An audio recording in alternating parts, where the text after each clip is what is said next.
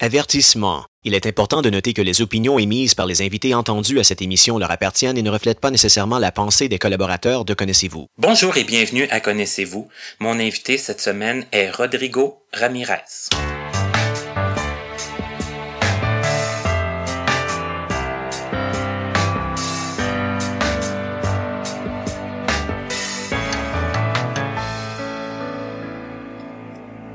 C'est toujours un plaisir de vous revenir chaque semaine avec une nouvelle entrevue, un nouvel invité et mon invité d'aujourd'hui, on parle déjà depuis un certain temps, mais on se connaît pas tant que ça.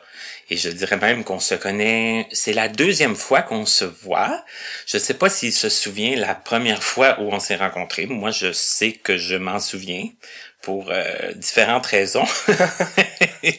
Ouf. oh, j'ai peur. Il a peur. Oh là là là là. Et, et, et, il parle avant même que je le nomme. On, on accueille Rodrigo Ramirez. Tout d'abord, bonjour Rodrigo. Bonjour Martin. De quoi tu peurs exactement? Tiens, je pensais pas commencer par cette question. Ben, pourquoi pas? Est-ce que, pas? tu, est-ce que tu te souviens, premièrement, c'était où? Honnêtement, je suis pas certain. J'ai- J'ai des doutes, de, j'ai des idées, mais euh, non, j'ai j'ai pas envie de dire quoi que ce soit. Du coup, euh, pour éviter de me tromper, mais j'ai peur parce que il y avait quelque chose de mémorable dans tout ça et, et ça semblait pas être, étant nécessairement pour le meilleur. Ça, ça insinuait potentiellement être pour le pire que tu te rappelles de moi. Et euh, du coup, j'ai peur. Ben, je pense pas que c'était pour le, le pire. c'était, euh, c'était un party chez Mathieu Rochette. Ah, c'est bien ce que je pense. Oui. Et j'étais entouré de, de Maxime Vallée, de, Ouais. de Salma Moudrika, et puis, euh, et tu étais venu euh, faire ton tour et nous saluer et tout et tout. Et là, j'ai quand j'ai commencé à faire connaissez-vous, j'ai demandé à des gens, j'ai dit est-ce que vous vous souvenez de du jeune homme là qui était venu nous saluer? Puis là tout le monde Tout le monde disait ah non non non, on s'en souvient pas et puis euh, Quoi? j'ai Ah, les... Ouais. euh, ouais. j'ai fait mon détective et euh, j'ai, j'ai, je t'ai retrouvé. Écoute, commençons par le, le début, puis j'aime ça quand... Ben, j'aimerais ça que tu nous dises, dans le fond, l'origine de ton nom. Tu, c'est, c'est quoi exactement ta... Ben, je sais que t'es né ici, à Montréal. Ouais, oui, ici, euh, à Montréal, à l'hôpital Saint-Justine, man. OK. Mm. Mais t'es, comme tes parents, ils sont de où? Eh bien, ma mère est chilienne. OK. De Santiago de Chile, là.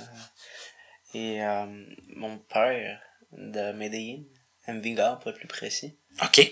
Colombie, le pays de Colombie, euh, ville d'Envigado. Mais euh, les deux sont retrouvés ici. Ils se connaissaient pas auparavant. Et euh, ouais, voilà. Ils se sont connus ici? Oui. Ils sont, ils sont tous les deux partis de... De, ben, de Colombie, de, de Mhm. Chili, vers l'âge de 18 ans. OK. Et euh, ils se sont rencontrés par la suite ici, même, à Montréal. Hmm, voilà. Ouais, mais euh, c'est comme, ils ont passé quelques temps avant, par contre, sans se rencontrer. Ça, ça a pris un certain temps. Euh, ma mère était- avait passé du temps avec euh, un autre conjoint. Et après, elle a justement rencontré mon père, quelques années plus tard. Et tu es arrivé. Voilà. Et, et t'as- t'as- est-ce que tu as des frères et des sœurs? Oui, justement, de la première union de ma mère. Ah, ok. Il y a ma sœur qui est... Ben, en fait, c'est ma demi-sœur, mais... Oui, oui, on... Autre le fait biologique, c'est- c'est c'est ma sœur. C'est c'est juste point final ma sœur. Ok. On se ressemble comme deux gouttes d'eau, apparemment, les gens disent, mais... 11 ans de différence et tout, et... Combien vous avez de différence? 11 ans. 11 ans? Ouais. Ok, quand même. Donc, on s'entend que c'est 11 ans de plus. Mhm. Et là, toi, sans indiscrétion, parce que moi, des fois, je suis indiscret. Euh, puis je te l'ai demandé avant, là, mais de toute façon. Toi, t'as, t'as quel âge là, en ce moment? En ce moment, j'ai 27 ans. 27 ans. Ouais. Donc, encore relativement jeune. J'ose... J'ose dire que oui. Mais bon, 27 ans, déjà aveugle, un petit peu malentendant, des problèmes... euh, T'as des problèmes auditifs? Ouais, quelque peu, quelque peu. Ok. Rien de trop sévère et c'est plus amusant qu'autre chose pour moi. les autres gens me trouvent quelque peu énervant après cinq fois de dire quoi? Quoi? Et toi, et, et- et ouais. toi, en quoi tu trouves ça amusant? Eh, Parce que généralement, justement, je dis quoi? Parce que je sais ce- que ce que moi je viens d'entendre n'est pas la bonne chose. Ok. J'entends des choses très erronées qui, qui ont sans queue ni tête. Et euh, forcément, c'est pas ça que les gens disent.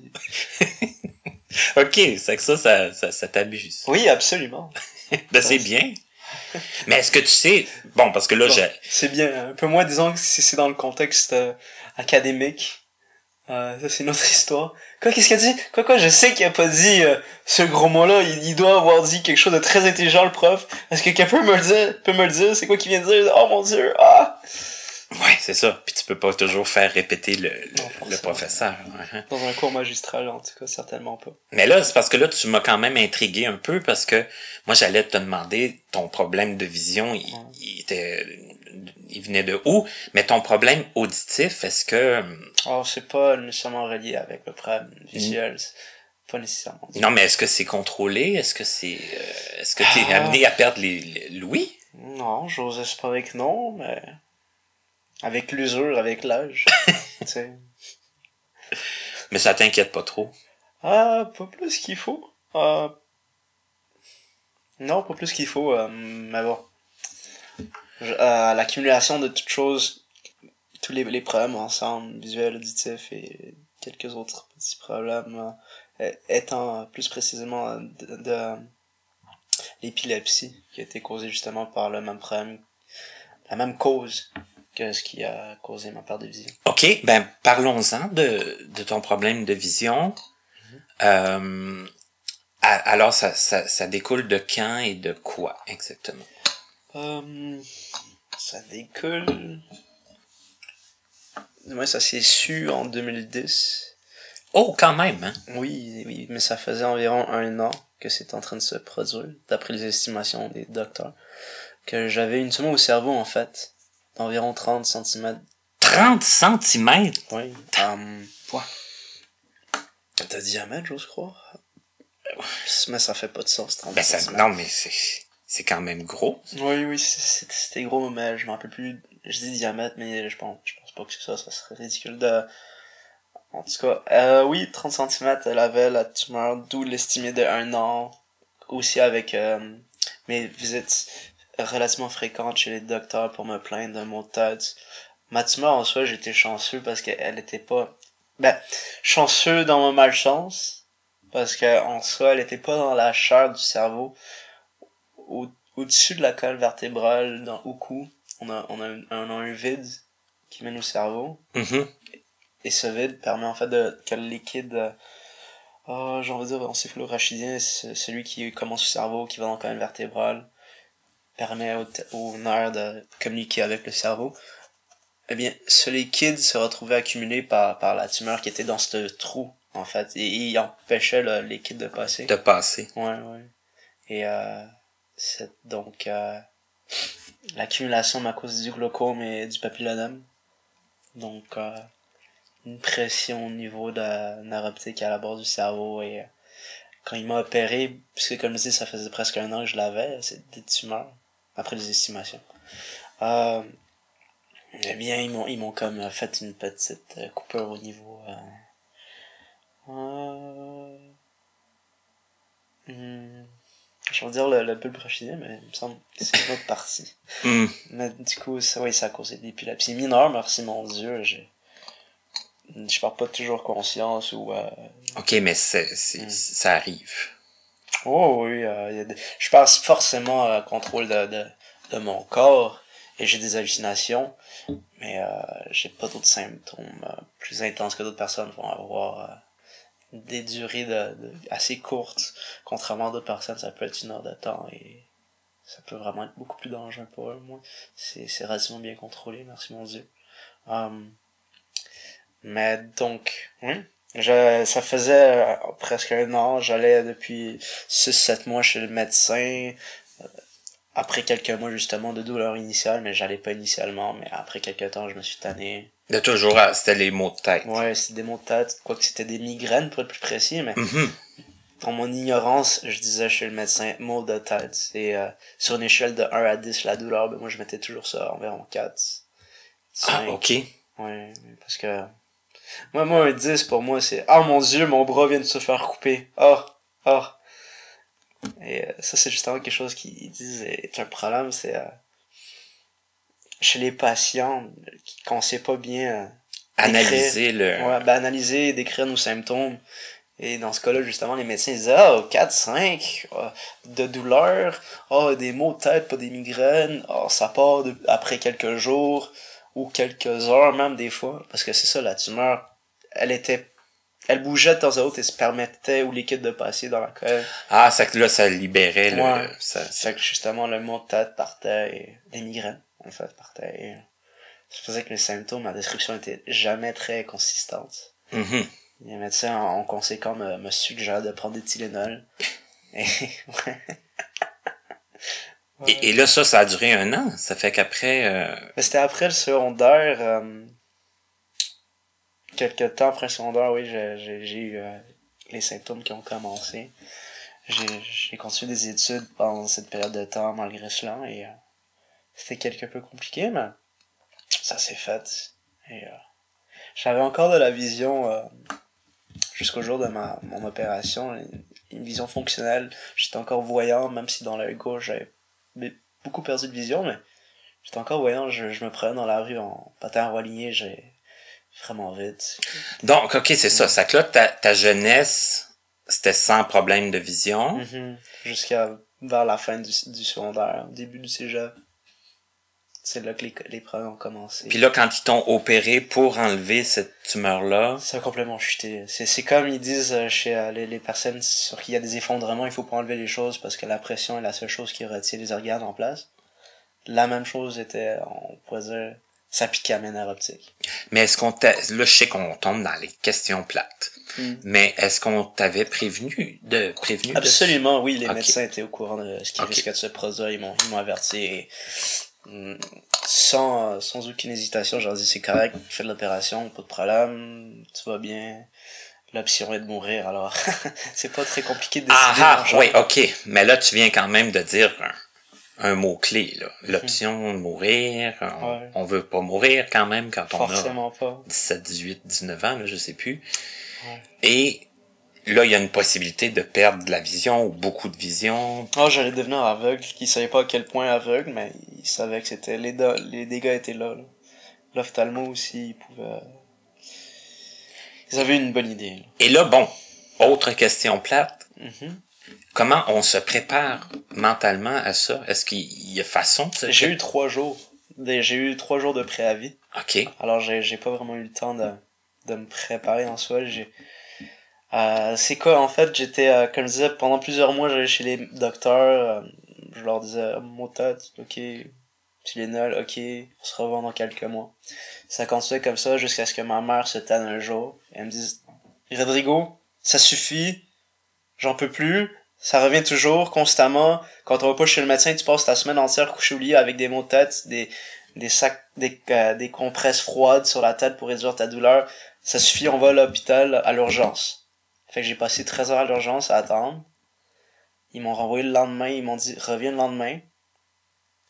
Après 13 heures ils- on va te faire des scans le lendemain parce que là ils sont fermés. Mais d'après ce qu'on entend juste au cas où on va te faire un scan même si on n'est pas certain que ça soit nécessaire mais pour éviter parce que là ça fait vraiment longtemps que vous venez nous voir les scans et après ça ils ont dit ok euh, euh, monsieur il faut que vous ayez à l'hôpital Notre-Dame voir tel docteur maintenant voici un billet pour aller euh, prendre un taxi gratuit allez-y maintenant OK, c'est qu'aussitôt que t'as passé le scan, ils ont tout de suite vu, puis ils ont tout de suite euh, agi. euh, Mhm. C'était comme devenu une urgence, là. Ouais. Quoi que je- j'inverse un peu, peut-être peut- peut-être qu'après 13 heures d'attente, ils m'avaient fait le scan tout de suite et ils m'ont dit de revenir le lendemain pour avoir les résultats, ce qui me ferait plus de sens. Mais dans tous les cas, la suite est la même, qu'ils m'ont envoyé à l'hôpital voir le, le, neurochirurgien. Euh, docteur Alain Boutier, merci docteur Alain Boutier. Sans vous, je serais pas aujourd'hui, j'ose croire. Euh... Quoi, je dois aussi remercier un autre docteur à, à une clinique à, à Papineau qui était sur les bons, euh, le bon chemin. Il m'avait envoyé faire des, euh, des scans, mais j'ai pas suivi euh, les suggestions. Les... Peut-être qu'aujourd'hui j'ai encore la vision, mais bon. Merci à ce docteur-là aussi d'a- d'avoir bien fait son travail. Mais dommage que moi j'étais pas un bon patient. Dans tous les cas, par contre, oui, euh, ils m'ont Ouais, mais bon, Ouais. on a peur, hein, j'imagine, c'est pas... Ben, je savais pas. Ils m'ont peur, pas peur. C'est pas suffisant de dire qu'on a peur pour pas agir. Même si on a peur, il faut agir Il dans la faut, vie, là. ben oui, c'est sûr. Puis là, d'avoir de la difficulté à, à évaluer notre, puis à, à expliquer la douleur, puis Ouais, bon, non, ça aidait pas. c'est à un moment donné, c'est ta mère vraiment qui a dit, ok, là, ça, ça Ouais. peut plus continuer, ça peut plus durer. Moi, j'étais comme d'accord, oui. À cette époque-là, en fait, à ce moment-là, j'étais rendu à croire que j'étais simplement une de ces personnes qui a des maux de tête, migraines chroniques. C'était tout ce que je pensais que c'était. Puis qu'il y avait rien vraiment à faire pour ça. Mhm. Oui, apparemment, il y a, rien à faire à part peut-être prendre de la médication hein, pour réduire euh, les- L'intensité, puis la, Ouais. la fréquence, puis tout ça. Mhm. Mais là, bon, tu me disais, ils t'ont dit, bon, que t'avais des chances de, de, de perdre la vision, t'avais des Moi, chances... j'allais perdre la vision. C'était garanti à quel point j'allais la perdre, si j'allais la perdre entièrement ou pas. Ok, ça, ils pouvaient pas l'évaluer. Pas exactement. En même temps, ça fait quand même très longtemps maintenant. Puis là, ben, les chances de, de vivre, étaient de combien, ça? Est-ce qu'ils... Ah, ben, euh, les docteurs apprécient pas nécessairement ce type de questions, mais je l'ai posé, ils m'ont dit, oh, t'inquiète, c'est comme même pas 10% de risque qu'il t'arrive de quoi sur la table d'opération. ok. Alors, euh, oui, non, j'étais très confiant en rentrant dans la salle d'opération. Par contre, Ok. mes parents Ouais. étaient en larmes. ah, ça me faisait rire.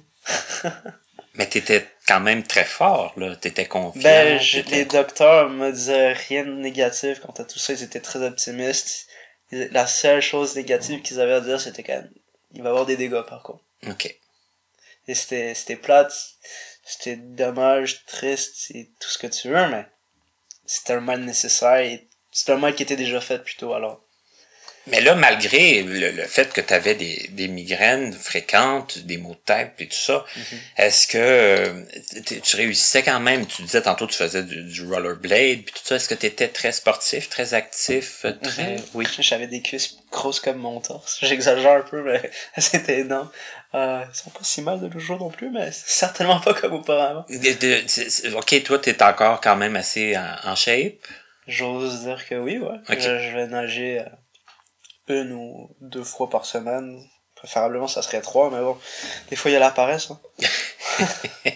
Et les horaires aussi. C'est- gratuit comme piscine où ce que je vais. Avec le travail, des fois, c'est pas conciliable. Et là, bon, euh, on, on va revenir à ça plus tard. Ouais. Euh, parce que là, tu me disais, bon, il, il savait qu'elle allait avoir des dommages une fois l'opération faite. Qu'est-ce que tu as à dire? Que- comment ça s'est passé pour toi? Je, je, je- me sens mal de poser une question. Il n'y a pas de mal à avoir. non, mais j'aimerais mieux que tu me dises qu'est-ce que, tu sais, qu'est-ce que, comment ça s'est passé pour toi? À quel égard? Le réveil, euh, le- quand tu t'es aperçu le, de- de- des dommages comme tels? Ouf, le réveil. Ouh, ça c'est je sais y penser. Ouf. C'est, euh, c'était psychédélique et violent.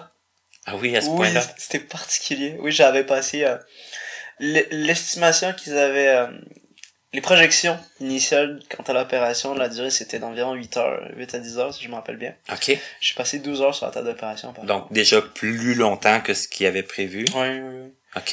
Peut-être que justement, il y y a eu complications quand ils ont fait la coupure euh, qui m'a donné mon épilepsie et que ça a fait que justement l'opération dure plus longtemps. Forcément, en fait, ça a dû causer hémorragie au niveau du cerveau. Ils ont dû arrêter ça, j'imagine. Mais bon, euh, là, là c'est juste des hypothèses en soi. Euh, Parce que oui. ça, ils te l'ont pas dit. j'ai pas nécessairement posé la question, je pense, mais euh, dans cas, tous les cas, par contre, oui, j'ai passé 12 heures couché sur un côté de mon corps étant le côté gauche, avec le cou tourné pour donner accès facile à mon côté droit de la tête, parce qu'ils ont passé par le côté droit de ma tête, euh, au niveau du euh, frontal, euh, ou lobe pariétal environ du crâne, et côté droit. Et donc ils ont enlevé une partie du crâne.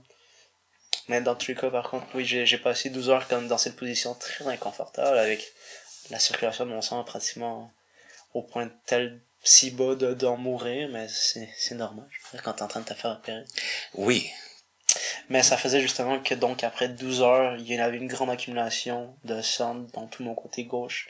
En sortant de la salle d'opération, je ressemblais au bossu de Quasimodo, mais version côté gauche de mon corps. Ouais, ouais, ouais. Très endolori du coup. Je vais même pas parler de la tête, qui était avec 33 sous, euh, agrafes, je pense, pour maintenir... euh, Tout, euh, ouais. Oh, c'était... Et moi, comme l'abruti, à cette époque-là, j'avais les cheveux longs, et je... parce que ça faisait longtemps que j'avais décidé de garder mes cheveux longs. Euh, quand ils m'ont dit, est-ce que vous préférez qu'on vous rase la tête ou qu'on fasse juste vous couper euh, les cheveux à- à- au niveau de la, la- de l'opération? Et moi, je dis, oh, ça fait longtemps, je les ai de même, je voudrais les garder. Alors oui, juste les couper hmm. là où il faut passer pour la- l'incision et, et euh, quel regret. Quel regret je veux dire. Une touffe ridicule qui était sur le chemin des médecins. Et genre je serais pas surpris d'apprendre aujourd'hui que genre j'ai des morceaux de cheveux dans mon crâne. Je veux dire ouf il y en avait partout. Et et en sortant de la, salle donc je disais je ressemblais au boss de Quasimodo et j'avais la tête les cheveux remplis de gras de sang et de, de, de colle pour maintenir tout ça hors du chemin. Fait que c'était jaune, c'était rouge, c'était, c'était gras, grasseux, c'était, oh, c'était quelque chose. Et euh, donc, en plus, parce que j'étais très sensible de la tête à cause de l'opération, forcément, euh, je touchais pas mes cheveux. Et je voulais pas non plus euh, tirer sur quoi que ce soit pour... Ouais, risquer de déplacer quelque Ouais, chose. mais les- il, il me disait, ah, tu peux, tu peux de laver les cheveux, c'est, c'est correct. Après une certaine période de temps, du moins, pas initialement, mais après une semaine ou deux, il disait, vas-y, c'est pas grave. Moi, j'étais, je refusais, j'avais trop peur. Ça t'a pris plus de temps avant de... Ouais, ouais, ouais. Et, et, et tu as gardé tes cheveux. Est-ce que t'as fini par les raser? Qu'est-ce que c'est? Racine, non, je, je les ai euh, coupés après une période de temps, mais non, je les ai gardés très longtemps, long quand ils étaient. Mais là, ce que j'en comprends, Ouais. à moins que j'aie mal compris, c'est que c'est plus tes cheveux que t'as remarqué. Ah, non, donc, c'est ça, bossu, Oui. Même le visage était, euh, la moitié de mon visage était gonflé euh, environ de la tête de, de ma main de plus. Euh, c'était rendu très énorme, très sensible en conséquent. N'importe quel rictus facial me faisait mal. Euh, n'importe quel rire aussi, parce que hein, le torse aussi était endolori, les respirations étaient, étaient très douloureuses et pénibles. C'était un travail laborieux de rester en vie. C'était quelque chose quand même. Mais est-ce que t'as toujours gardé le moral? Parce que là, je t'entends rire aujourd'hui. Puis, ouais, je... puis ton rire, honnêtement, je, je trouve qu'il fait du bien, mais il me rend un peu mal à l'aise. je me dis. je te dirais que ces deux choses-là me plaisent. C'est, c'est probablement l'une des choses qui me fait continuer à rire après, parce que je sens le malaise, et euh, cela m'amuse en soi. Ok, ok, d'accord. t'as le droit d'aller malaiser par ça, et je trouve ça amusant. Non, non, ben c'est parce que... Mais oui, oui, je, je, je gardais le moral à l'époque aussi. là. Par contre, j'étais quelque peu dévasté. Euh, oui, euh, j'avais beau garder le moral, j'étais aussi dévasté en même temps. Euh, surtout, euh, c'est un peu ridicule à dire, mais à la réalisation de certaines choses telles que m'ont dit euh, que dans 72 heures, donc trois jours plus tard, j'allais me faire opérer, euh, ben j'avais paqué, euh, j'avais fait des valises, tu sais, euh, des petits trucs à apporter avec moi pendant cette période de temps que j'allais passer à l'hôpital hospitalisé et Mhm. cette période d'attente. Entre autres, un livre. Après l'opération, je trouvais ça très ridicule parce que j'arrivais à voir rien. Et euh, c'est comme, mais pourquoi j'ai pris un livre? C'est normal bête de ma part. C'est un livre que je viens d'acheter récemment, un, Bern- un Bernard euh, euh, Ben, tu savais père de pas. Looper. Ouais, non, mais il m'avait dit que j'allais avoir une paire de vision. Ouais. J'ai pas allumé par contre. je me suis dit, malgré dans ces 72 heures, je me suis dit, je vais attendre avant de, de lire mon livre. Après l'opération, je vais le lire. Je vais pas le lire pendant que je suis là encore correct. Je vais le lire après l'opération parce qu'ils m'ont dit clairement qu'il allait avoir une paire de vision. Ouais, mais ça fait quand même partie de, de l'optimisme que t'avais, puis Ouais. de pas savoir non plus à quel point t'allais perdre la vision, puis Ouais, mais il y a, y a une part de ça, mais en même temps, c'est c'est un peu de la bêtise ou, ou euh, l'optimisme aveugle rendu là. ben là, je pense que ouais, c'est comme un petit peu le, le, Ouais. le cas de le dire. N'est-ce pas? Mais reste que Ouais. l'important, c'est que t'avais comme espoir, puis t'avais le moral, puis tout ça. Mais encore une fois, j'étais encore plus, euh, disons, déprimé par la réalisation que patiner ne serait plus une chose que je pourrais faire. Je déteste, je répète, je déteste marcher. OK. Alors j'allais partout en patin à Wallonie. Si j'allais dans le bus, ça m'arrivait de prendre mes patins avec moi, d'enlever mes souliers pour rentrer, euh, mes patins dis-je, pour rentrer dans le bus. Et euh, après ça, les remettre quand je sortais du bus. Mais c'était plus dans le métro que je faisais ça. Évidemment, j'avais aussi des souliers dans les mains. là. Genre dans mes mains, j'avais mes souliers. Comme si j'avais mes mains dans les souliers. Et puis, euh, je patinais comme ça. C'est ça, c'est que t'étais toujours en patin, les souliers pas loin, mais Ouais. tu chan- enlevais les patins, mettais les souliers. Même à mon secondaire, j'ai des gens qui, qui euh, après le secondaire, qui me disaient C'était pas toi qui étais toujours en patin à roue C'est comme moi, c'était moi. C'était le truc pour me reconnaître. Hum. Des gens avec qui j'avais pas étudié nécessairement, c'était pas la même année, ils étaient comme Toi là, c'est- c'est-tu toi ce gars-là? Mais qui t'ont quand même euh, remarqué. Ouais. Ouais. Mais euh, c'était la façon de, de identifier. C'est une grande partie de, de mon identité à l'époque.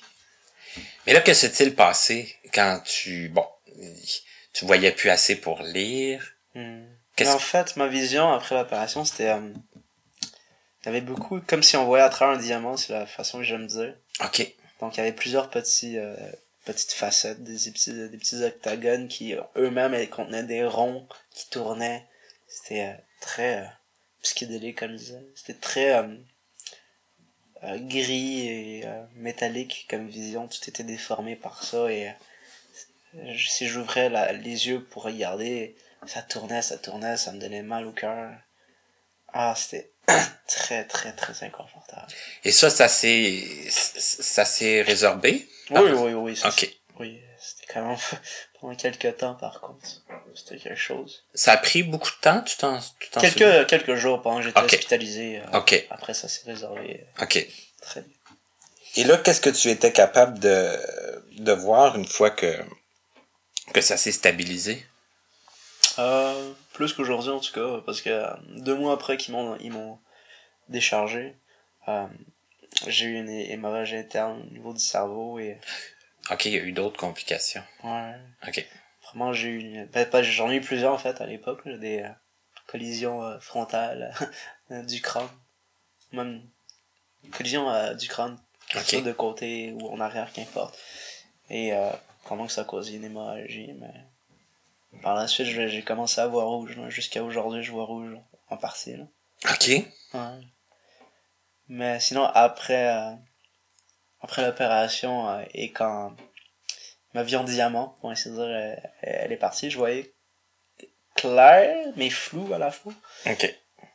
Plus que 8% de vision telle qu'aujourd'hui en tout cas, ça c'est clair. OK. Et là, qu'est-ce que qu'est-ce qui s'est passé dans ta vie? Est-ce que tu euh, est-ce que tu avais des restrictions? Est-ce qu'il fallait que tu restes euh, plus sage? Euh, comment qu'est-ce que qu'est-ce que tu as fait? Est-ce que tu as retourné à l'école? Qu'est-ce Euh, initialement non, pas l'école. Restrictions oui, pas de sport tout de suite. Je leur avais demandé parce que avec la médication j'avais pris beaucoup de poids. Et c'était ridicule à quelle vitesse j'en avais pris. Ça m'avait fait paniquer. C'est comme wow! Wow! Ça fait même pas un mois que je suis là. Ben, ben oui, je pense que ça faisait un mois, mais en tout cas. Ça fait euh, un mois que je suis là et regardez, je viens de prendre genre 30 livres. OK, 40. très rapidement. Ouais, Ok. et l'atrophie musculaire aussi, fait que c'était quelque chose. Mais, euh, donc oui, ils m'ont dit pas de sport tout de suite, pour pas justement causer de complications au niveau du cerveau, ton crâne est encore en train de se refermer, puis on veut pas que t'aies d'autres problèmes. Ouais, pas pas faire de- d'accident ou de- Ouais. Et euh, j'avais aussi donc été décl- diagnostiqué comme étant épileptique à ce moment-là après l'opération, à cause de l'incision qu'ils m'ont- dit. C'est déplorable, mais bon. ça ça a été une chose de plus qui s'ajoutait? Ouais. Hmm. Puis, donc, il fallait que je prenne des médicaments euh, maintenant jusqu'à la fin des jours, là, et il faut que je prenne des médicaments pour contrôler OK, toujours. Ouais. OK. Ils m'ont dit, donc, les substances illicites, euh, oublie ça, mon gars. euh. Il y a bien des jeunes qui s'amusent à prendre des drogues quelconques, mais euh, Toi, tu peux pas te, te lancer là-dedans, là. hmm, même si j'en avais l'envie, ça serait l'une des pires idées possibles. OK. À moins que j'ai envie de faire euh, le poisson, comme j'aime dire. Me me faire une petite crise d'épilepsie. Ouais, mais quand on, on peut éviter, Oui, j'imagine que... Définitivement. J'imagine que oui, c'est ça. hein. Ouais. Et là, euh, qu'est-ce que par, par la suite, qu'est-ce que tu as fait pour... euh, c'est, quoi qui s'est passé pour toi? Euh, donc j'ai eu une période d'adaptation avec l'INLB. J'étais inscrit pendant que j'étais hospitalisé à l'INLB et ils ont envoyé des gens pour m'apprendre à utiliser la canne, me faire guider, comment marcher dans les rues, comment prendre le bus, comment prendre le métro. Et ça, est-ce que, excuse-moi, est-ce ouais. que ça te, le, moral restait, là, je veux dire, quand ils, Ouais. quand ils ont commencé à vouloir euh, te, te montrer ça? Absolument, je vois pas pourquoi pas. Au contraire, c'est quoi que ce soit, ça va peut-être augmenter. J'étais sinon euh, coincé à la maison. C'est ça, t'avais hâte, j'imagine, de, de reprendre de- des activités, de... Je dis coincé, j'exagère, j'avais ma famille à travers tout ça, et ils étaient là pour m'assister. Oui, c'est sûr. Mais... C'était plus comme, c'était plus comme avant. Non, c'est ça, j'étais pas libre par moi-même exactement. Il fallait toujours que je sois accompagné, ce qui était quelque peu embêtant. Ce qui était quand même, c'est ça, difficile à... C'était pas ce que t'avais vécu avant. Non, définitivement pas. Donc là, ils t'ont montré la canne, ils t'ont... Est-ce que t'as appris le braille, toi? J'avais commencé des démarches avec Alain Plourde, mais euh, j'a- j'avais fait l'alphabet et quelques autres petites choses, donc j'ai jamais vu l'abrégé. OK. Euh, Donc le braille de base, là, pour lire le braille intégral. Et essentiellement, j'a- j'allais euh, j'allais continuer à pratiquer jusqu'à ce que je sois bien à l'aise et essentiellement, j'allais recommuniquer avec Alain pour apprendre l'abrégé ou, ou les autres choses à apprendre entre temps, mais ça a jamais donné et j'ai pas continué dans mes pratiques, donc j'ose croire que je l'ai oublié. OK. À ce point-là. OK. Peut-être que non, mais C'est loin. ouais, c'est très long. OK. Et là, dans tes autres apprentissages, euh, là, tu dis, t'as-tu dit que tu avais appris le, euh, à utiliser le métro? Est-ce que Ouais. ça, ça te faisait pas peur? Est-ce que... Hmm, Non, pas, je veux dire, je, je- Non, je pense que non, en tout cas. C'était tout en, en, en prévision de retourner au cégep. Euh, que quoi que ça, je pense qu'il y avait un niveau d'anticipation, de, euh, d'excitation. C'était plus, euh, c'était plus un niveau d'excitation qu'un niveau de peur. Oh, ouais, c'est- OK. c'est une aventure. Une aventure. OK. Puis Un petit peu de peur, ça fait jamais trop de mal non plus. Non, non, parce que faut, tu sais, ils disent que si t'as pas peur non plus jamais, c'est là des fois que t'es... Mais si t'as pas peur, t'es, un sociopathe. déjà. Et être sociopathe, c'est pas nécessairement la meilleure des choses. hein. Mais bon. Quoi, je... non, je viens, de... je viens de confondre avec l'empathie, pardon. pas la même chose. Et, et tes parents, eux, comment qu'ils, est-ce qu'ils te laissaient aller là-dedans? Est-ce qu'ils avaient peur pour toi? Est-ce que... Mes parents étaient euh, mortifiés, je crois. Mais bon. Euh, Ouais, je crois qu'ils étaient mortifiés. Mais bon. C'est, c'est loin. Mais toi, t'as foncé. Toi, t'as, toi, t'avais le goût. Mhm. OK. Et là, bon, on, on va revenir très, très brièvement avant. Euh, quand tu étais au secondaire, puis tout ça, c'est quoi que tu voulais faire dans la vie? Est-ce que tu avais eu le temps d'y, penser? Plus ou moins, mais jamais très concrètement. euh, Je voulais. euh, J'avais plusieurs petites idées, mais en bout de ligne, tant que ça faisait de l'argent, c'est pour pouvoir après faire le. Comment dire? En bout je voulais toujours faire. euh, redonner à la communauté, redonner aux gens, faire du bien à travers des investissements, à travers des compagnies, faire de l'argent justement, que ça soit quand même à profit, mais que ça revienne, ça fasse du bien à tout le monde. OK. Ben, à profit. Pas nécessairement à profit de toute chose, mais. Disons un mélange. En tout cas, on va pas rentrer dans les. Non, non, mais faire un petit peu de sous, puis redonner. Ouais, mais un peu style Costco, euh, comme ils font de l'argent, Ah, oui. mais juste pour continuer à augmenter leur catalogue ou, ou pour redonner aux, aux membres et des trucs de. Ça, c'est une structure que j'apprécie énormément, mais. Euh, le non-profit, par contre, ça, c'est pas très euh, soutenable, je trouve. Mais bon. Euh, donc, oui, euh, je voulais. À l'époque du secondaire, l'idée, ça s'arrêtait de aller en programmation de jeux vidéo ou, ou, euh, plutôt euh, euh, ceux qui font les histoires des jeux vidéo. j'ai envie de dire les, les, les designers, mais bon, je suis plus certain c'est quoi le terme. Ou le concept, là? tout Conce- le- Oui, concept, Ok. voilà. Euh, Tu jouais beaucoup aux jeux vidéo? quand- Je joue toujours. Tu joues toujours? Ouais. Ok. Ouais. Ok, c'est que tu le vois encore assez pour... euh, Bah, je ne suis pas aussi bon qu'auparavant. Non, c'est sûr, mais- Certainement pas. Waouh, j'étais pas mal avant. Pour ça que ça, ça a resté. Ça, c'est quelque chose qui est resté. Ouais, ouais, ça a resté. Je veux dire, y a- y- tant que les gens disent de mauvaises choses sur les jeux vidéo, c'est violent, oh, ça fait rien de bon pour les jeunes, ça fait rien de bon dans la vie. C'est très faux, et je veux dire, c'est une bonne façon de se détendre, ça garde le cerveau actif. Des personnes âgées qui jouent aux jeux vidéo, justement, ça repousse la démence et euh, d'autres problèmes psychologiques, mentaux chez ces gens-là. Ça- et en plus, chez les jeunes, ça augmente les euh, réactions, temps de réaction, euh, la coordination visuelle et avec le physique, la finesse, la motricité fine, autrement dit. Ça a tellement de bénéfices. C'est ça, il y a plein Ben d'avantages. oui, je veux dire, j'ai appris l'anglais à travers ça et les et les euh, les bandes dessinées et les la télévision, l'école. Ça m'a appris pratiquement rien.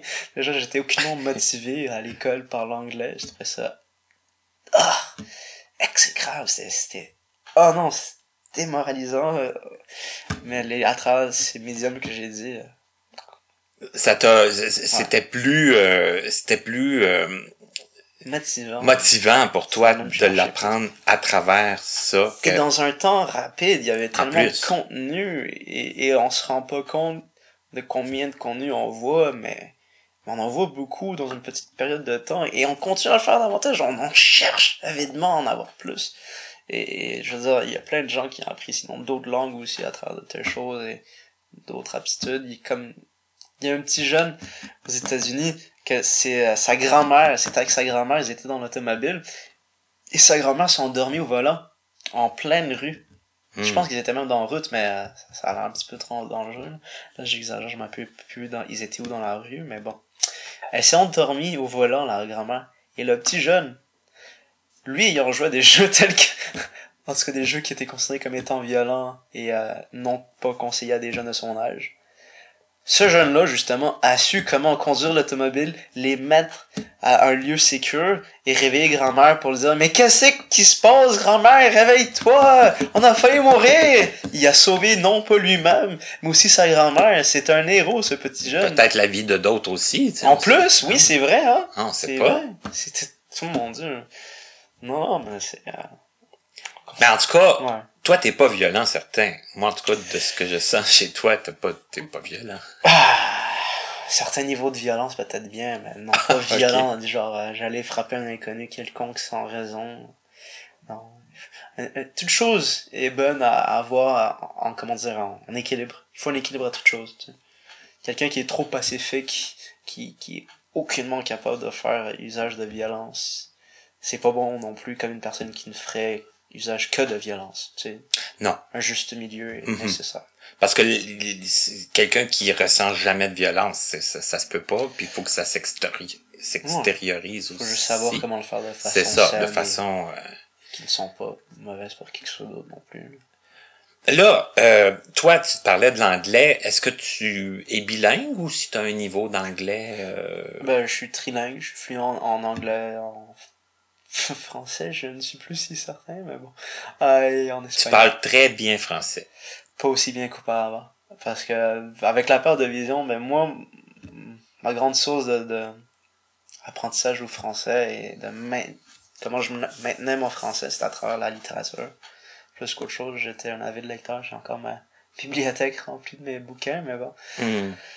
Ou surtout plutôt ma bibliothèque plus que, que ceux que j'achetais c'était ceux que j'allais à la bibliothèque chercher même la bibliothèque municipale mais bon mais euh, maintenant oui ça j'ai forcément c'est plus un médium que j'utilise mais euh, les livres audio j'essaie mais français c'est un peu plus difficile et je me suis frustré assez rapidement j'ai j'ai lâché prise OK. Mais moi, en tout cas, je trouve que tu parles très bien, puis tu as un accent tout à fait charmant, en plus. C'est bon merci c'est c'est gentil c'est vraiment... euh, ça, je l'avais remarqué. québécois de souche j'ose dire? Hein? québécois de souche j'ose croire? Oui. Ah, venant d'un Québécois de souche, euh, c'est apprécié, merci. Ah oui, puis je m'en étais aperçu chez Mathieu. oui, euh, t'es certain que tu t'étais pas plutôt rendu à, à compte de mon euh, vocabulaire coloré? Ben, sûrement. sûrement, l'ensemble, l'ensemble de la, de, de, de- de- du peu de personnalité que j'ai perçu euh, chez toi ce, cette journée-là. Euh, Donc là, tu parles français, anglais, puis c'est quoi, espagnol, ouais. Oui. J'avais commencé à apprendre de l'allemand au cégep. Pas Mais, évident, ça non plus, l'allemand. Non, pas évident, mais c'est pas si compliqué quand on connaît le français et l'anglais. Ah oui, ça aide Oui, il y a de... beaucoup de racines communes, OK. beaucoup de mots communs même, quelque peu modifiés peut-être, mais néanmoins, ça. Une base, là, une rac- Ouais. des racines. C'est des langues là, anglo-saxonnes et latines, les deux. euh, Alors, du coup, euh, ça aide énormément. Et là, bon, euh, en jasant, ça a répondu un peu à mes questions, mais là, on parlait de jeux vidéo, on parlait de livres que tu aimais ça lire à la, la bibliothèque. Euh, ça, c'était, bon, euh, bon, les jeux vidéo, tu me dis, tu réussis encore à jouer, bon. Euh, maintenant, tes passe-temps, c'est quoi? T'es, t'es, euh, parce que tu me sembles très occupé, parce que, Ouais. ouais. parce que là, je, je vais dire un, un secret. Et Pas tu- nécessairement très flatteur non plus, mais. mais non, mais non, mais écoute, moi, je te l'ai expliqué un peu le projet que je fais. C'est, c'est pourquoi? C'est pour essayer d'aller chercher des gens qui, qui ont peut-être un petit peu de difficulté, qui ont besoin peut-être d'un coup de pouce, qui ont. Toi, c'est le contraire, là. Ça a été difficile de trouver un moment pour se, se voir, puis se- se- s'asseoir ensemble, puis dire on, on fait l'entrevue, là. Ça fait Ah, que... c'est aussi des questions de logistique autres que le temps ou pas le temps. C'est aussi. Ah, il n'y a pas assez de préavis pour le faire, mais bon. Oui, mais ça demeure quand même que c'est parce que t'es occupé. Mais il y a ça, mais mon travail aussi, c'est c'est euh, très flexible. Je veux dire, il y a, bou- il y a juste une journée telle qu'aujourd'hui le mardi où ce que je sais que je ne fais rien niveau travail. Alors je peux faire plein d'autres choses, mais je me retrouve que tous mes plans se retrouvent le mardi. Sinon, je peux me retrouver à travailler trois jours, quatre jours par semaine, comme je peux faire euh, six jours par semaine. Honnêtement, c'est très flexible, mais encore une fois, je ne sais que la journée même, des fois, si je travaille ou pas, et, forcément, ben, ça laisse pas le temps de, de faire d'autres plans, des fois. Mhm. En tout cas, ce qui est, ce qui est, ce qui est extraordinaire, c'est qu'on on a réussi. Puis, comme tu dis, assez à la dernière minute aussi. Hein, tu sais, je Ouf. pense qu'on a décidé Ça dire à hier. quel point, euh, c'est pas à la dernière minute pour moi, ça. Non, c'est ça. Toi, toi c'est comme ta routine. là. Ouais. Pour moi, c'est un peu à la dernière minute, dans le sens que Absolument. je me disais non, moi, j'enregistre pas d'entrevue cette semaine. Puis voilà que Rodrigo est arrivé. Puis, bon, tu disais, on est mardi, puis on est tard le soir aussi. Ouais, ben, c'est ça, généralement, ah, ah, je, je, les mardis, je t'avoue, j'aime bien aller au cinéma. OK. Les mardis du cinéma, c'est pas trop cher. Moi, tu vois, c'est ce type de média, ça, c'est encore quelque chose. Donc, ça en est un passe-temps, une passion, ça, le cinéma? Je ne sais pas si j'irais au point tel, j'irais jusqu'au point tel de dire que c'est une passion, mais oui, oui, c'est quelque chose que j'aime. C'est quelque chose que t'aimes, puis bon, forcément, quand on va au cinéma, ça occupe euh, la soirée. Une partie du moins de la Une soirée. partie. ouais. Mais j'aime y aller euh, de façon sociale, de façon sociale, avec des gens euh, accompagnés, des gens qui, qui partagent le même intérêt pour le film en question, ou euh, d'autres choses dans la dans le film, mais bon, mais sinon auparavant je faisais euh, des mardis des échecs à Longueuil, mais aujourd'hui j'essaie de reprendre ça et forcément ben, j'ai appris que il y avait plus assez de gens qui venaient pour maintenir ça de façon régulière, ouais. Mm. ce qui est un peu déplorable, mais compréhensible parce que il y a beaucoup de gens qui viennent de la, région de Montréal, ben de la ville de Montréal même, pas juste de la région parce Ouais, Montréal et les environs, puis... Ouais, ouais, non, c'est Mhm. ça. Vraiment de la, la ville de Montréal, il y en a beaucoup qui jouent, mais, mais en même temps, ces gens-là vont pas nécessairement se déplacer à Longueuil sans avoir une pause, parce qu'après ça, à Longueuil, pour revenir à Montréal, faut que tu payes, euh, il y a le temps que ça prend, puis c'est pas nécessairement très facile d'accès. Si t'as le transport adapté, magnifique, tant mieux, cool. Mais ça a ses inconvénients, aussi. Absolument, et, et du coup, donc, il y avait des gens qui y allaient pas, et bon, ils ont fini par l'annuler, malheureusement. Ce qu'on disait aussi, c'est qu'il y a des gens qui jouent en ligne aussi. euh. Oui, c'est ça, il y a des tournois constamment, euh, des tournois Skype. Et, et, euh, ils sont cotés en plus, les, les, ces tournois en question. là. Parce qu'il y a deux tournois annuels de l'association de, de- des joueurs de, euh, auquel je fais partie, des- l'association pour les aveugles, le CQPA. Euh, wow, euh, c'est quoi? Coalition québécoise des personnes aveugles? Mhm. Hum, mais bon. Euh, au conseil, je me rappelle plus le c'est quoi exactement, mais essentiellement c'est c'est un groupe pour les échecs. Euh, non, ça c'est c'est QPA, pardon. Je me confonds. Ça c'est avec Québec, c'est à Québec même, à la ville de Québec. Il s'appelle le CQPA. Ils auront un tournoi qui s'en vient justement au, mois d'avril. Euh, les membres de l'ACGEV, qui est l'association justement à laquelle je fais partie, euh, Association québécoise des joueurs d'échecs avec handicap visuel. Et ça, les échecs, c'est arrivé quand dans ta vie? Ça fait longtemps que... Ouais, tu- ben après ma part de vision avec l'INLB, quand j'allais à, à l'institut euh, euh, pour voir mon pivot ou d'autres choses, éventuellement quelqu'un m'a parlé de... euh, je pense que c'est quelqu'un... je m'en plus c'est qui, mais en tout cas, ils m'ont parlé de cette activité-là qui était offerte par Émile Wallet, Oui. qui était quelqu'un qui est quelqu'un qui travaille à l'institut et après les heures de travail ben à partir de 5 heures donc il, il prenait l'une des salles là-bas et il attendait que les gens arrivent pour jouer. Et euh, quand ils m'ont dit que ça existait je me suis dit ah pourquoi pas? J'ai rencontré d'autres personnes avec un handicap de vision qui partagent un intérêt, commun. Ça me permet de passer du temps euh, 3 heures pas plus précis c'était de 5 à 8 pas mais euh, que oui, ça c'est, c'est, c'est bien agréable. Je faisais ça et ils m'ont dit bon il y a des tournois, il y a, y a le tournoi d'automne qui se passe à Longueuil auparavant, maintenant il se passe à Montréal, ils l'ont déplacé. Ça me ça me rend bien content ça. Mhm. Euh, j'aimerais ça justement que l'activité des mardis se déplace à Montréal, qu'elle reprenne vie et à Montréal même. Mhm. C'était quelque chose qui a été euh, discuté mais bon, je pense qu'il n'y avait pas assez de gens justement qui participaient pour que ça s'arrête. C'est dur de trouver un endroit qui va comme convenir à, Ouais. à tout le monde. Mais c'est ça, mais rendu là, l'idéal ça serait d'avoir deux endroits justement pour ceux Ouais. qui sont plus à l'aise à longueur, ben, il y aurait celui-là, mais suite, ça serait aussi de trouver des gens qui, qui le feraient. Euh, qu'il y ait aussi des gens, comme tu disais, il y a les tournois en ligne, il y a des parties qui se jouent en ligne. Et donc, il y a beaucoup de gens qui font. Ils utilisent ça et en conséquence, je présume, se disent, je vais pas me déplacer, je suis satisfait avec ça. Mhm. Mais bon, c'est social, mais pas au même niveau que d'être sur place. Parce qu'après ça, des fois, Ouais, t'as pas le contact physique. Non, c'est T'sais, ça. T'as pas de, de- de- l'interaction. euh, c'est ça, mais après la partie, en plus, tu peux jaser, continuer à jaser, sortir, tu sais. Mais bon, sur Skype, pas, non, c'est pas vraiment C'est là-dessus, pas pareil. T'sais, les gens finissent la partie, puis bon. Bonne partie, bonne soirée, au revoir.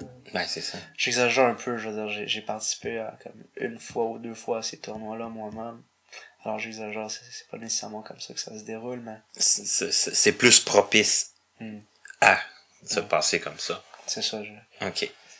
Hey, je- Rodrigo, je t'ai- je t'ai posé une question avant l'entrevue. Je t'ai demandé si tu si t'étais euh, si tu jasais beaucoup puis tu savais pas trop si tu qu'est-ce que tu pouvais répondre? Euh, j'avais une idée, c'est pour ça que j'ai dit plus ou moins. OK. Moi ça me fait peur. Oh mon dieu, je viens de me déplacer pour 5 minutes de mon temps d'entrevue. Oh non! Ouais, non, j'imaginais. Mais en tout cas, on a déjà une bonne partie de fête. Ce que j'aurais le goût qu'on fasse, c'est que on va faire la pause, puis après la pause, on va parler. Euh, Tu y as été au cégep finalement? Oui, oui, j'ai, Oui. j'ai, j'ai fait le cégep de Rosemont. Euh, euh, quoi que j'ai arrêté euh, avant la fin de mon, OK. mon diplôme parce que je, je voulais faire dans, dans l'optique de, de faire psychologie à l'université, mais c'était rendu une maîtrise, doctorat. C'était donc 10 ans de ma vie à consacrer euh, Aux études, Mhm. sans compter, je pense, le l'estimé de 50% qui donne de plus. Hum, oui, quand on voit pas, ouais. évidemment. Ouais, je dis ça, mais j'en connais des personnes qui, les autres, ils ont fait des études d'une longue durée aussi, et que, non, ils ont pas pris de temps supplémentaire, ils l'ont fait en, en temps normal, tel que n'importe qui d'autre. Des personnes très euh, studieuses, très dédiées. Oui, qui devait quand même mettre beaucoup de temps à, à l'extérieur. Ouais, c'est, justement, ils étudiaient dans autre chose qui m'intéresserait. euh, en droit, c'était Juba Saran et, et, euh, Catherine Hood. Oui, Catherine Hood, Catherine Hood, on l'a reçu d'ailleurs. Ouais, c'est ça.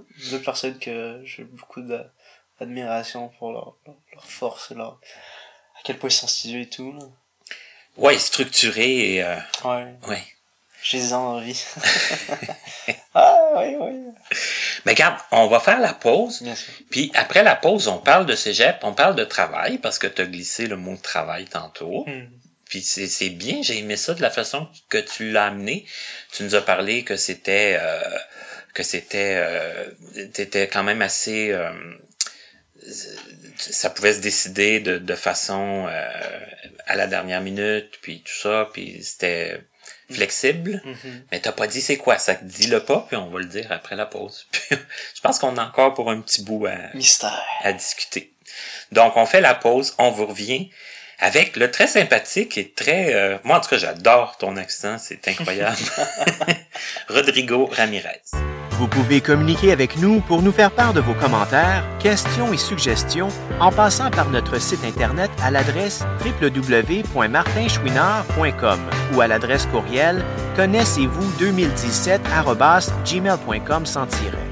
Nous désirons remercier l'Association des aveugles de la Rive-Sud ainsi que la compagnie Point par Point Inc. de nous prêter gracieusement leurs locaux pour l'enregistrement de certaines de nos entrevues. Bonjour et bienvenue à la pause de l'entrevue. Souvent, on entend parler du hockey sonore, du goalball. Aujourd'hui, je vous parle du foot. C'est un nouveau sport que je crois qui n'est pas encore rendu au Canada, mais sait-on jamais, peut-être que ça s'en vient. foot, nous réinventons le football. Discipline officielle, le foot s'impose peu à peu en France. Ses pratiquants, aveugles ou malvoyants, sont avant tout des footballeurs. Par Florise Vaubien. Ça a été publié le 30 avril 2018 sur lepoint.fr. On peut être aveugle ou malvoyant et marquer des buts à des gardiens voyants. Le football n'a qu'à bien se tenir. Le foot, sa variante pour les déficients visuels, s'est imposé dans le handisport. Les joueurs guidés par Louis et les multiples techniques d'adaptation ont démontré à plusieurs reprises ce qui semblait impossible, jouer au football dans le noir. Quelques règles ont été aménagées, un ballon rempli de grelots et de billes, un terrain plus petit, 40 par 20 mètres, délimité par des barrières gonflables, des cages elles aussi plus petites, 3 par 2 mètres, 5 joueurs dont un gardien voyant ou malvoyant et un guide valide qui oriente ses joueurs jusqu'au but. Le club de Saint-Mandé, Val-de-Marne, parmi les meilleurs clubs français de foot, est arrivé troisième de la Coupe de France qui s'est déroulée le week-end dernier. À l'occasion de la Journée mondiale de la mobilité et de l'accessibilité, Julien Zellela, président de l'AS Foot Saint-Mandé, rappelle que ce sport est un vecteur d'émancipation pour ses joueurs. Le foot, c'est un moyen de se sentir libre, débarrassé de la canne, en parfaite autonomie sur le terrain, explique celui qui a introduit ce sport apparu au Brésil en France. Il poursuit, on est footballeur aveugle et pas l'inverse. On développe de grandes capacités mémorielles et auditives. Le foot reste technique, tactique et performant. Double champion d'Europe. Un handicap qui se transforme en force, dirait Ivan Ouanji, attaquant de l'équipe de France et de l'équipe de Saint-Mandé et ambassadeur des Jeux paralympiques 2024. Un joueur de foot dissocie les bons bruits et prend vite les bonnes informations il développe une faculté d'analyse et d'écoute plus importante que les sportifs valides.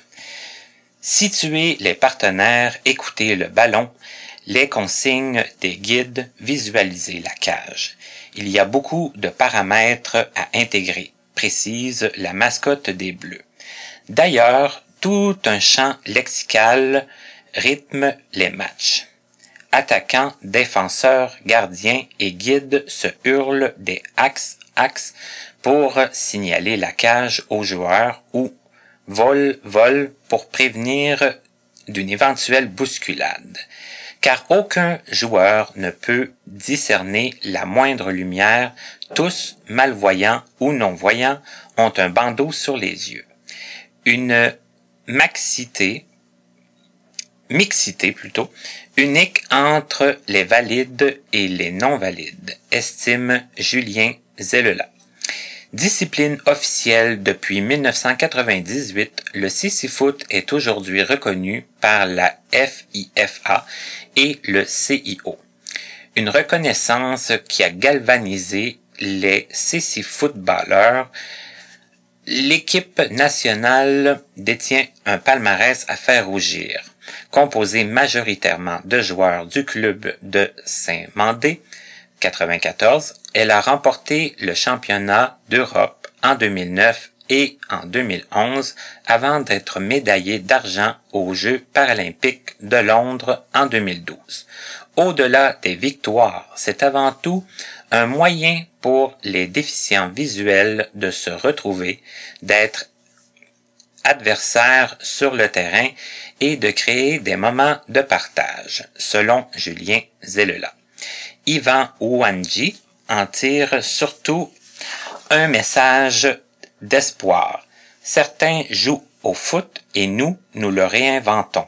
On peut avoir un handicap, mais on peut avancer avec, faire du sport et briller comme tout athlète. À notre prochaine émission, Blaise Saint-Hilaire. Dans une vie remplie de hauts et de bas, comme celle de notre invité, une chose très importante, en parler autour de soi quand on s'aperçoit que ça ne va pas. C'était un truc, là, il y a bien des gens qui font un peu l'erreur de de pas en parler. Moi, ça, je l'ai jamais fait. J'ai toujours été quelqu'un qui exprimait comment il se sentait, là. Ben, justement, tu de, de là que part euh, des fois les problèmes que j'avais à l'école, là. J'hésitais pas à dire ce que je pensais puis comment je me sentais. Mais, euh, tu sais, c'est ça. Fait que, euh, oui. Mais, mais plus tard, ça t'a servi quand même plus. Parce ben, c'est ça. Au moins, les gens avec qui tu pouvais parler, ben, tu leur as fait part de. Ouais, de tout ce qui se passait. De tes états d'âme. Fait que les gens savaient que j'étais pas bien, mais personne ne savait quoi faire à part vraiment changer les idées. Tu c'est pas, c'est pas m'aider comme ils pouvaient, mais c'était pas évident. Personne savait trop quoi en faire. Nous sommes de retour avec notre invité qui est Rodrigo Ramirez. Et avant la pause, on s'était dit qu'on parlerait cégep, puis on va parler d'emploi, puis on va parler encore de, plein de choses, j'ai l'impression. Donc, tu disais, tu avais commencé à dire, je crois, que tu voulais t'en aller en psychologie. Ouais, ben, quand j'avais été au cégep, c'était ça l'idée. Mais bon, ils ont changé euh, les, les prérequis pour devenir psychologue, psychiatre, ben, psychologue. Et euh, c'était devenu un doctorat euh, maîtrise, donc une dizaine, une douzaine d'années d'études prévues. Euh, je m'en rappelle plus si ça incluait donc le temps supplémentaire à prendre en considération pour les personnes handicapées visuelles. Mais ça restait déjà que c'était trop long à mon goût, surtout que et d'une personne à la fois, ça pour tout ce temps-là, ça, ça, ça m'intéressait pas tant que ça. Ça m'intéressait d'aider les gens, mais, mais pas de exactement. Puis c'est très contingenté en plus comme domaine. Alors non, je me suis désisté de cela. Ça t'a comme un peu euh, fait changer d'avis. Ouais, ça m'a donné un petit froid. J'apprécie énormément la, la matière et je retournerai quand même euh, en faire des cours, mais, mais simplement pour mon propre bénéfice. OK. Et là, qu'est-ce qui s'est passé quand t'as mis fin à, à ce but? Ah, ben, j'ai pas instantanément mis fin, j'ai quand même continué à étudier pour une certaine période de temps. En sachant que ça. C'était plus ça l'objectif. C'était juste de continuer à étudier et transitionner à l'université par la suite. Quoique j'avais déjà atteint l'âge de 21 ans, fait, je me suis dit, hein, c'est pas vraiment nécessaire, je pourrais juste directement faire la passerelle à l'université. Vu que j'ai déjà 21 ans, ils m'acceptent, mais pas dans un, un programme spécifique, mais néanmoins. Là. Mm-hmm. Et tu, tu y es allé à l'université? Euh, non, j'ai euh, pas encore. J'ai- J'aimerais y aller, mais euh, là, ça fait un petit moment que j'ai pas fait des études euh, d'un tel calibre. J'ai fait des études en massothérapie, euh, mais tu sais, euh, c'est forcément pas le même, la même charge de travail. Ah, ouais, en effet. Alors ça me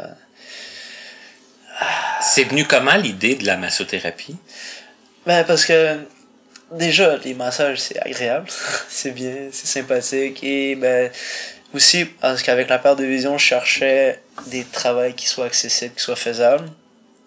Et donc, on m'a parlé de massage comme étant une possibilité. Euh, moi, j'étais comme, t'es certain, massage? Et ils m'ont dit, ben oui, moi, je connais quelqu'un qui en a fait, qui, euh, qui était aveugle complet et qui en a fait, c'est très faisable. Et euh, dans mes tournois d'échecs, justement, il y, a- une personne en particulier qui, je pense, qui, qui était massothérapeute pendant des années de temps. Et euh, m'ont dit, ouais, ça se fait. C'est très bien. Cette personne, conséquent, m'a quelque peu motivé à le faire. Et j'ai essayé. Me voici donc aujourd'hui massothérapeute. Quoique je ne suis pas en train de professer, je me suis blessé. Euh, parce que, mine de rien, ça prend quand même une certaine force physique et Ben oui. j'avais arrêté de m'entraîner. Ah, puis là, ça a été une blessure euh, Ouais. musculaire? Ouais, au bas du dos. euh, J'avais aussi commencé à, à arrêter d'utiliser les bonnes techniques de posture.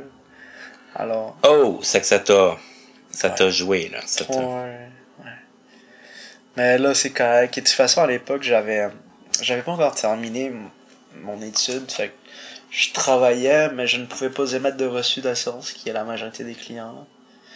Euh, alors, ouais. C'était pas si conséquent de ne pas travailler à, à ce moment-là. Mais là, maintenant, ton, tes, tes études là, là-dedans sont terminées.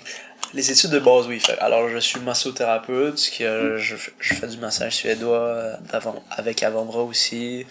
Euh, quelques introductions à la réflexologie. Euh, Ah oui, pour vrai? oui. hum, mais en soi, j'ai, j'ai plusieurs autres choses que je pourrais apprendre en tant que pour euh, augmenter mon répertoire de massothérapeute. J'ai même des introductions un peu chiées dessus, mais bon. C'est rien de trop majeur. Des introductions, comme ça. Mais c'est des trucs, là, c'est des choses que tu voudrais faire pour, euh, justement... euh, éventuellement approfondir euh, mes connaissances là-dedans, oui, ça pourrait être quelque chose qui puis m'intéresse. l'é- l'éventail de, de services là, que tu pourrais euh, que tu pourrais offrir. Oui, oui, oui. Présentement, c'est pas quelque chose que je puisse faire dans mon espace. Parce qu'une mine de rien, une table de massage, ça prend de la place. Oui, puis faut que tu te tu sois capable de te Déplacer. de te euh, déplacer ouais. autour et tout et tout, mais oui. Absolument, absolument. Ben oui, je me suis fait masser souvent. Je sais un petit peu comment ça fonctionne. Voilà, voilà. Fait que tu sais à quel point c'est agréable. Oui, puis je pense que tu peux peut-être aller te chercher quelques clients parmi ma parmi mon auditoire, sait-on jamais. Ah, ah, ben voilà. Salut tout le monde. Massothérapeute ici présent. Faites-moi signe, c'est quoi que ce soit. Et moi sur Facebook, Rodrigo Ramirez. Je suis là. Sinon, là, demandez à Martin et vous mettre en Je vais communication vous avec mettre moi. en contact. Voilà, voilà. Moyennant une cote. non, non, c'est pas vrai. J'ose dire que je fais des bons massages.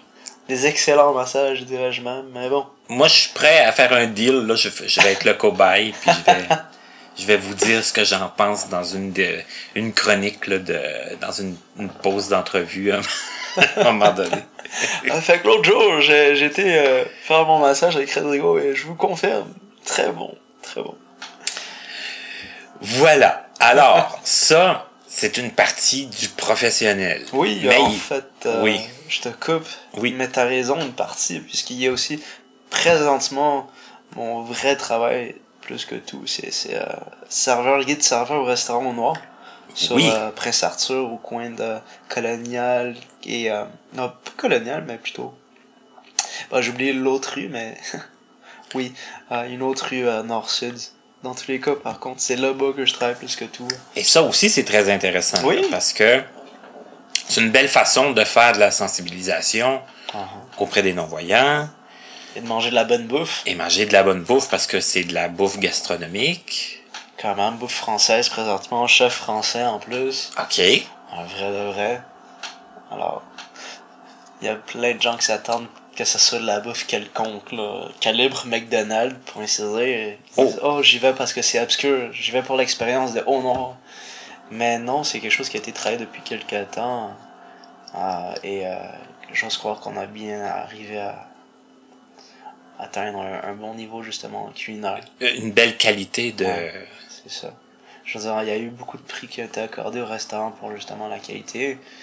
Et euh, aussi pour le décor, on va se pas le cacher, c'est- aussi une belle place.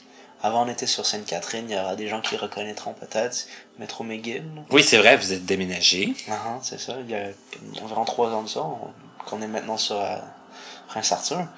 Mais euh, c'est parce que le bar était pas super agréable. Maintenant, il y a de la place pour les gens et tout, c'est très convivial. Les gens peuvent manger à l'obscurité comme ils peuvent manger à la lumière si jamais il y a des gens qui ont peur. Fait, faut jamais avoir peur de y aller et perdre son temps parce que la bouffe est quand même, elle, là, elle est pas, c'est, pas, ah, tu peux pas entrer dans la salle, ben dommage. Non, non. Tu peux pas entrer dans la salle, c'est correct, on comprend que vous sentez mal. Puis vous pouvez manger quand À même. la lumière, voici. Et et il y a même, bon, évidemment, s'il y a 20 personnes qui le demandent, il y a peut-être pas assez de, de matériel pour le permettre, mais il y a, il y a des euh, bandeaux, disons, pour couvrir les yeux et permettre de simuler de manger dans la salle, mais à la lumière. Euh, Avec le bandeau. Ouais, c'est ça. Au lieu de d'être dans l'obscurité, là, puis... euh, ça. Ok, ça, je savais pas. Non, mais voilà, maintenant tu sais. Et là, toi, ça fait combien de temps que tu travailles là? Ouf. Euh, j'ai envie de dire 2012. Ok, ça fait déjà quand même un certain temps. Au moins 5 à 6 ans. Euh, Ça que t'as connu l'autre endroit aussi, là. Oui, t'as travaillé dans l'autre endroit. Il venait d'avoir un changement de cuisinier, j'ose croire, à, à cette époque-là. C'était l'ancien cuisinier, c'était euh, un homme qui cuisinait pas de la bonne bouffe. Il s'est fait sacrer dehors parce que juste avant, il faisait pas de la bonne bouffe. Fait qu'ils ont remédié. euh, Ouais, ils ont dit, regarde, on, veut atteindre un nouveau so- sommet. On veut justement que les gens viennent pas juste pour une expérience. Je veux qu'ils viennent pour manger aussi. Et euh, l'une des premières escales dans ce trajet, ben, c'était se débarrasser du cuistot. Le remplacer par quelqu'un de compétent. Le dit cuistot a justement décidé de s'ouvrir un restaurant euh, par la suite pour se venger, pour ainsi dire, mais... Wow. Oh, en tout cas. Voilà, Ouais. qui est dit. Vous arrivez, si les gens savent de quoi je parle, ils iront voir les critiques du resto, C'est ça, oui. ou ici connaissent des employés ou des anciens employés. Ils ont des histoires à vous raconter. Moi, je vais m'abstenir parce que c'est pas mon histoire, mais. Ouf. Ouais. Alors, tout ça mis ensemble, ça occupe une grande partie de ton temps. Si j'en comprends bien, si je fais, euh, si je mets tous les puzzles, euh, tous les, les morceaux du puzzle ensemble. Ben, il y a une bonne partie même, oui. Euh, je dois admettre qu'avec l'épilepsie, j'ai un médicament que je prends, euh, le Kepra, ou, en tout cas une forme de Kepra. Et, et un des effets de ça, c'est que justement, je suis constamment fatigué. Une grande fatigue. Et ça, en conséquent, Comme là, en ce moment, tu es fatigué. ouais, On le sent un petit peu dans ta voix. du début, de, dès le réveil, je suis fatigué. ok, c'est comme un, un peu un- une, une semi-permanent, constance. ouais. Ok. Mais c'est correct. Parce que tu dis, ça occupe beaucoup de mon temps, là, ce travail, mais en soi, c'est pas tant d'heures de travail. Non, ben, je voulais dire travail, euh, Ouais. Euh, les échecs, euh, Uh-huh. les jeux vidéo. Ben, les amis aussi, il faut pas les oublier. Sans les amis, que serait la vie? Est-ce que tu as beaucoup d'amis non-voyants? Moi, c'est Euh. ça ma question. Beaucoup. Qu'est-ce qu'on dirait comme étant beaucoup? J'en connais plusieurs. Et encore une fois, par contre, parce que y a des gens, aussi bien que je voudrais dire que c'est mes amis, c'est pas nécessairement juste à moi de dire ça. C'est aussi à eux de dire qu'ils confirmaient que ce sont mes amis? Que c'est réciproque. Ouais. Ok. Parce que pour moi, sinon, je dirais n'importe qui est mon ami. Ben, je vais, je vais je vais me permettre dans ce cas-là de reformuler ma question. Mhm. Est-ce que tu fais beaucoup d'activités avec d'autres personnes non-voyantes? Euh... Pas tant que ça, je te dirais. Ok. Euh, pas autant que auparavant, ou autant que je voudrais. C'est plusieurs de, de ces personnes que je connais, ils sont de Longueuil. Ils étaient auparavant pendant une période de temps à Montréal, mais ça a changé, la vie change, tu sais. Alors, ouais. Ouais, ouais. Mais donc, la majorité de, de tes amis, connaissances, euh, barre oblique, euh, copains de, de, de sortie, c'est des voyants? Ouais, maintenant, oui. Là. Sinon, j'ai mes collègues, certains de mes collègues, euh, parmi euh, ceux non-voyants et malvoyants, mais qui est justement avec qui je me tiens certains d'entre eux. Là. Mais c'est plus des collègues. Ben, non, pas vrai. Il y en a que c'est vraiment des amis, mais. En tout cas, c'est un mélange. Et là, bon, on, on va finir bientôt, puis on, on- quand je suis arrivé chez, chez toi tantôt, tu cuisinais. Donc, tu fais de la cuisine? ouais. Ouais, c'est quoi que c'est quoi que t'aimes cuisiner? Avec quoi t'es à l'aise de cuisiner? Ben. C'est aussi avec ce que j'ai, mais. euh, Oui, mais. je voudrais avoir plus de matériel pour cuisiner plus de choses, mais j'aime cuisiner euh, sur les ronds, faire des, burgers, des, du poulet mariné, des marinades, euh, euh, des trucs au four, des pâtes. Là, je voulais faire cette semaine une sauce tomate avec des vraies tomates fraîches, mis de saumon. J'ai oublié comment ça s'appelle. La... la, machine qui broie, euh, mettons. Euh, je m'en rappelle plus. Ouais, ouais, mais je. J'ai oublié le mot, mais. euh, Ouais, fait que faire une sauce euh, tomate, ça. Moi, j'appellerais ça un robot, là, tu sais, un... Ouais, mais un robot, on va dire. ou un blinder. là, pas. Ben, c'est pas exactement un blender, c'est un robot cuisinier, mais. ouais, c'est ça. Moi, c'est ce que j'utilise. C'est ça. Parce qu'un blend- blender, je l'utilise pour faire des jus. Ouais, non, c'est ça. C'est plus- c'est plus comme un, un, un robot là, que tu mets tes légumes puis que ça coupe. Là, puis- Mhm. Fait que c'est ça, faire une sauce avec ça, je voulais faire. euh, tu sais. Mais ouais.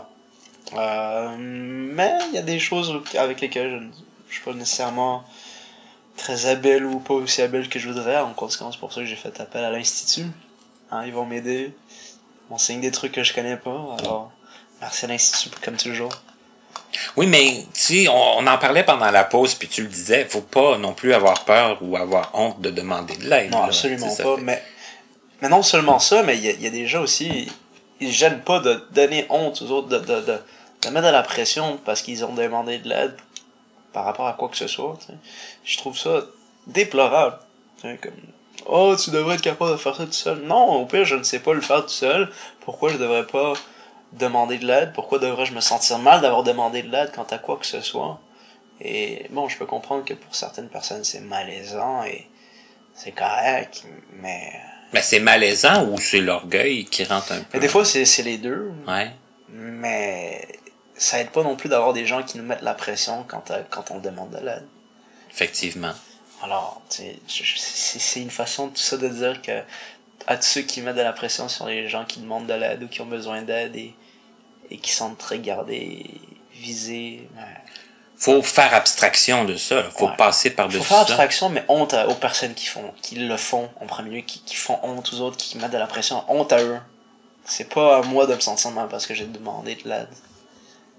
Et, il y a, et ça, c'est une chose qui est, comme j'y pense maintenant et qui est déplorable, mais il y a des, y a des voyants qui, qui pensent que parce qu'une personne est malvoyante, aveugle également, mais, mais qui a encore un peu de vision, qui devrait pas nécessairement demander de l'aide. Ces gens-là réalisent pas que ces personnes sont aveugles, peut-être pas complets, mais alors quand ils demandent de l'aide, ils trouvent que ces personnes n'ont pas d'allure, qu'ils devraient pas faire ça. Et, et on sent, on sent qu'il y a des regards où ben on sent qu'il y a des... ça fait drôle à dire quand on parle de Ouais, ouais, mais on sent qu'il y a un, un- comme un, Un jugement. C'est ça, le jugement a, a pas sa place de même, honnêtement. T'as le droit de faire ton jugement si tu veux, mais au moins fais un jugement raisonnable. sais. Mais surtout, ne vous empêchez pas. Non, absolument pas. Faut pas, faut pas s'empêcher. C'est pas parce qu'on est jugé dans la vie qu'il faut s'empêcher de faire quoi que ce soit. À moins évidemment que ça soit quelque chose de illicite. Ouais, ouais, ouais, mais là. Blesser les autres, là. C'est Ah! je vais pas me gêner d'aller dans une école avec un flingue tirer des gens. C'est pas le jugement des autres qui va m'empêcher de. Quoi? Quoi? C'est Qu'est-ce que. ça, c'est pas ça, là. Non, c'est ça. Pas. N'interprétez pas mal mon message, s'il vous plaît. Je suis pas en train de vous dire d'aller tuer votre voisin parce qu'il va vous juger ou, ou parce qu'il vous a jugé, tu sais. Un peu de retenue. Écoute, c'est super positif quand même comme message. C'est super positif la façon que tu nous as expliqué ta situation, ta perception de la vie. Euh, je pense que il y a de quoi attirer de ton de ton entrevue. Je, moi, je suis très très content que tu aies accepté et je suis très content de la façon dont ça s'est passé. Puis je pense que cette entrevue va avoir des répercussions positives. Et je, je, je t'en remercie grandement. Ah ben non, c'est moi qui te remercie pour l'opportunité et, pour tout ce que tu viens de dire là, ça, ça fait plaisir à entendre. J'ose espérer que ça va être effectivement quelque chose de positif. Ça, ça ferait vraiment plaisir à entendre. Je dire, qui ne pourrait dire la même chose? À part peut-être effectivement, comme je disais tantôt, des sociopathes ou des psychopathes qui n'ont pas d'empathie, mais bon! Une autre histoire, pour une autre journée, pour une autre entrevue, pour, pour autre chose. Écoute, on, on va te on va te laisser aller te reposer. Parce que c'est là euh, tantôt on le dit on est mardi. D'habitude on dit pas ça. Puis ah, là c'est sûr que c'est l'entrevue de connaissez-vous qu'on a enregistré le plus tard dans la journée aussi. Ça explique un petit peu la fatigue de toi puis de moi aussi. Oh, et il faut que je retourne à Longueuil. Et voilà la joie de devoir prendre un transport super tard. Oui. Mais en attendant, ce que je vous invite à faire à la maison, et c'était pas des blagues, si vous voulez entrer en contact avec Rodrigo, que vous le trouvez pas sur Facebook, écrivez-moi. On va y monter une clientèle en massothérapie. je, pense, Merci, ça serait apprécié. je pense que ça serait le fun. Ouais. Ouais. Il est, il est gentil, il est sympathique, il, il a un accent du tonnerre. euh, Merci, merci. Et je suis sûr qu'il a des, des, des bonnes mains pour euh, vous détendre. espérer. J'ose espérer. Alors, hey, avant que ça devienne quand même trop flagrant que, que j'ai comme un parti pris, on, va, on va finir là-dessus. Bien sûr. Ah, et en fait, si les gens veulent me trouver, évidemment, au resto, ils peuvent me trouver, hein, au nom. Aussi, ben oui. Demandez-moi comme serveur, évidemment, je vais pas vous faire un massage. Quoique, quoique, on tente, peut-être pas un massage genre, comme, comme soi, mais c'est si vous avez mal aux épaules. Non, je niaise, mais bon. Ça serait un peu déplacé. Le stress, hein, de, de, de manger dans le noir. le stress, la joie, l'aventure. le bon goût de la nourriture. Voilà, ça que ça vous donne plein d'opportunités. Là-dessus, on se laisse parce que sinon, sinon je vais coucher à Montréal. Pourquoi pas, c'est le fun, mon gars. Ah oui, je sais, j'ai déjà même resté deux ans à Montréal. Ben, on, on- on va conclure l'émission, je te raconterai Bien ça. sûr, bien sûr. Allez, ben, bonne soirée. Alors les gens à la maison, je vous invite à continuer à nous écrire, à communiquer avec nous, euh, vous nous faire part de vos questions, vos commentaires, vos suggestions. Et je vous retrouve, euh, on se retrouve très bientôt pour une autre émission de Connaissez-vous.